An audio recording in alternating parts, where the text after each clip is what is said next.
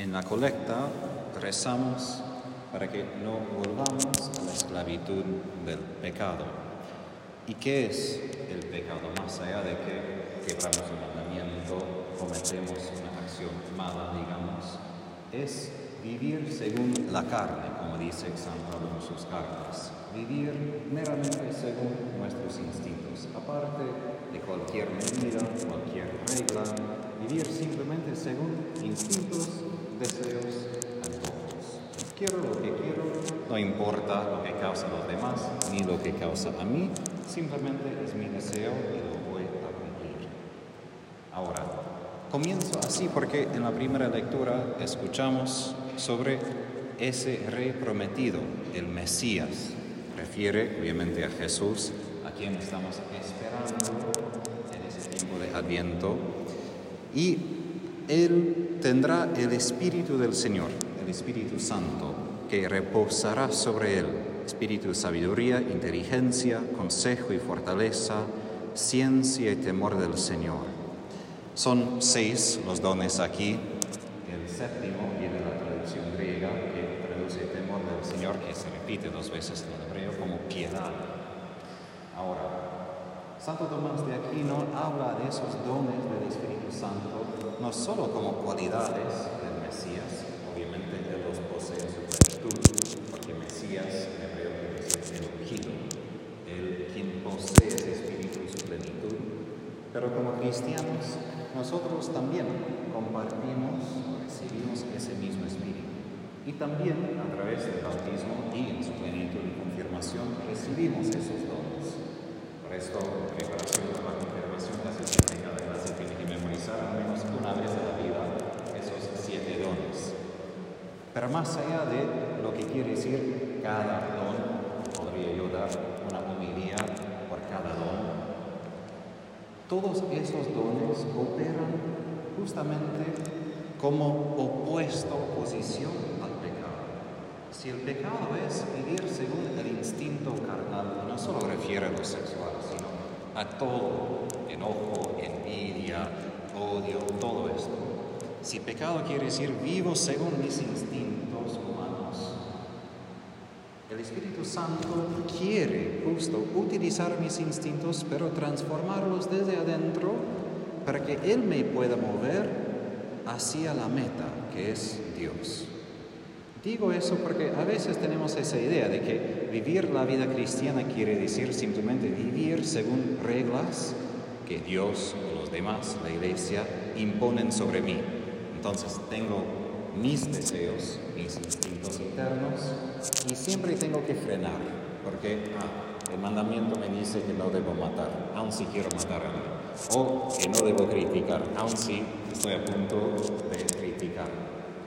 Sí, esto quizás es el comienzo de la conversión cuando me doy cuenta, ok, también ponga los frenos, no hagas esto, cálmate.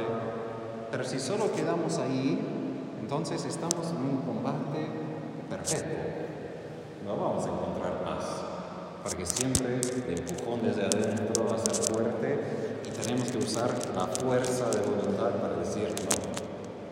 Pero esos dones del Espíritu Santo justamente operan desde adentro de mi corazón para usar mis instintos para Dios. Usar todo lo que soy para que sea para su gloria.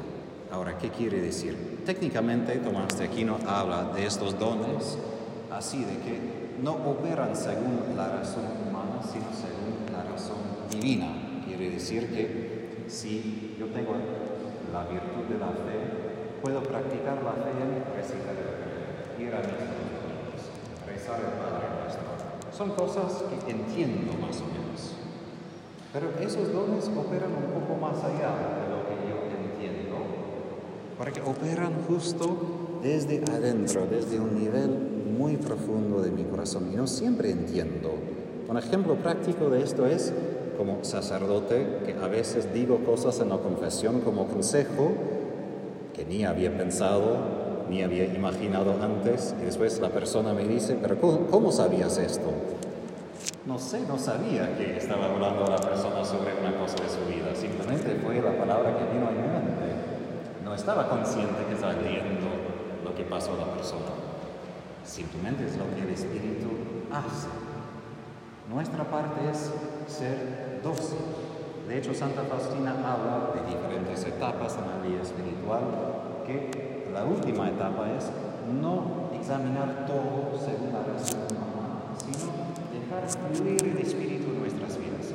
Eso exige que hayamos pasado las etapas ya al comienzo de dejar el pecado, disciplinarnos, porque obviamente si todavía estamos en combate contra el pecado, no podemos dejar que fluya el Espíritu, porque puede dejar fluir mis instintos malos. Pero en cuanto que crecemos, es que el Espíritu reposará más y más sobre. Y aquí es un clave. En el Antiguo Testamento hubo jueces, hubo profetas que tenían el Espíritu como por cierta misión o por cierto tiempo. Si uno quiere leer cosas interesantes en la Biblia, que lea el libro de los jueces. Tenían el Espíritu para cumplir una misión militar y después hacían cosas inimaginables contra su propia familia, sus ciudadanos, espantosas. Cuando leí la primera vez el entero libro, me espanté. Es obvio que tenían el espíritu en cierto momento y en otro momento para nada, porque volvieron sus otros instintos humanos. Pero justamente el Mesías tiene ese espíritu que reposa de manera estable sobre él para que toda su vida, todos sus instintos, todos sus pensamientos, emociones, sean conducidos, guiados por ese Espíritu. Y eso no es poca cosa, porque una cosa es que cuando estamos enfocando en Dios, cooperamos con Él. Otra cosa es que continuamente, fluidamente, dejo que el Espíritu utilice todo de mí. Y todo, no simplemente las partes santas, no simplemente las partes que tengo bajo control, pero como digo, Santo Tomás de Aquino habla de esos dones como impulsos, instintos del Espíritu Santo, en comparación con los instintos del cuerpo, digamos. Instintos de Él. Y nuestra parte es dejar que Él nos mueva, porque como impulso nos empuja. Y Él siempre, como el viento, nos empuja hacia Dios. Y como viento nos empuja mucho más rápidamente que si nosotros intentamos caminar o correr. Y a veces es así que estamos cansados en la vida espiritual porque no dejamos que el Espíritu nos empuje. No dejamos que Él nos guíe plenamente. Y de hecho, en la teología espiritual se habla de la vida ascética de la vida mística. Ahora, cuando pensamos en la palabra mística, pensamos muchas veces en personas que se dedican, que tienen visiones, cosas extraordinarias. Pero de hecho, ascética solo refiere de que enfatiza más mi esfuerzo comienzo la conversión, tengo que hacer un poco más. Tengo que echar de mi casa las cosas que no debo poseer. Tengo que dejar ciertos compañeros que no me conducen a Dios. Tengo que disciplinarme en la comida, lo que sea. Pero tiempo, llega que todo esto sea habitual, no es tanto esfuerzo. Y ahora la vida mística, que quiere decir que de manera habitual dejo que el Espíritu me guíe. Dejo que Él me hable, que Él me sople, que Él me empuje. Sí, a veces tengo que pensar bien y discernir bien, pero en otros momentos, como dije de la confesión, no estoy pensando qué debo decir. Simplemente digo una cosa y después descubro que, bueno, aparentemente era de Dios. Pero esto es lo que el Espíritu puede hacer con nosotros en muchos lugares de la vida. Pero nuestra parte, como Jesús dice en el Evangelio, es ser no los sabios y los prudentes, sino los pequeños. Ahora, necesitamos ser sabios y prudentes. En sí no es mala cosa, pero aquí en Lucas, él está refiriendo a los fariseos que son bien educados y piensan de sí que son muy sabios, por eso un poco orgullosos y soberbios. Él quiere que seamos pequeños, es decir, como hijos hijos que saben que no entienden todo y que encuentran más seguridad en otra persona, en su padre, en su madre, y deja Dios los guíe. No confían demasiado en su propio juicio. Y esto es justamente lo que, imagino, enoja a los padres los años de la adolescencia.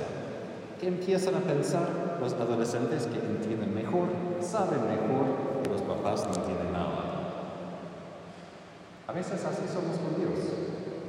Pensamos que somos adultos, que entendemos, pero de hecho, para permitir que el Espíritu nos guíe es ir hacia la infancia, hacernos más y más pequeños y permitir que no entiendo mucho, pero lo único que sí sé es que Dios me ama, es mi Padre, me ha dado ese amor en su Espíritu que me conduce hacia Él.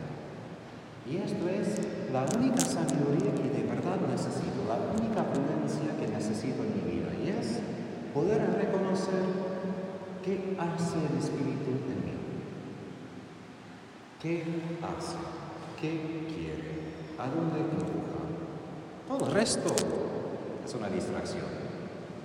Porque si no puedo permitir esto, todo el resto es simplemente información que no me salva, sino como digo, me distrae. Entonces, en ese tiempo de Adviento que pidamos que no volvamos a pecar nosotros, hoy me esfuerzo no caer. La mejor manera no caer de completamente bajo el Espíritu Santo. Permitir que donde caí antes, Él tome dominio y utiliza todo esto para empujarme hacia la santidad. Mi parte es la docilidad, decir, haga conmigo lo que quieres. Soy tuyo y quiero que me santifiques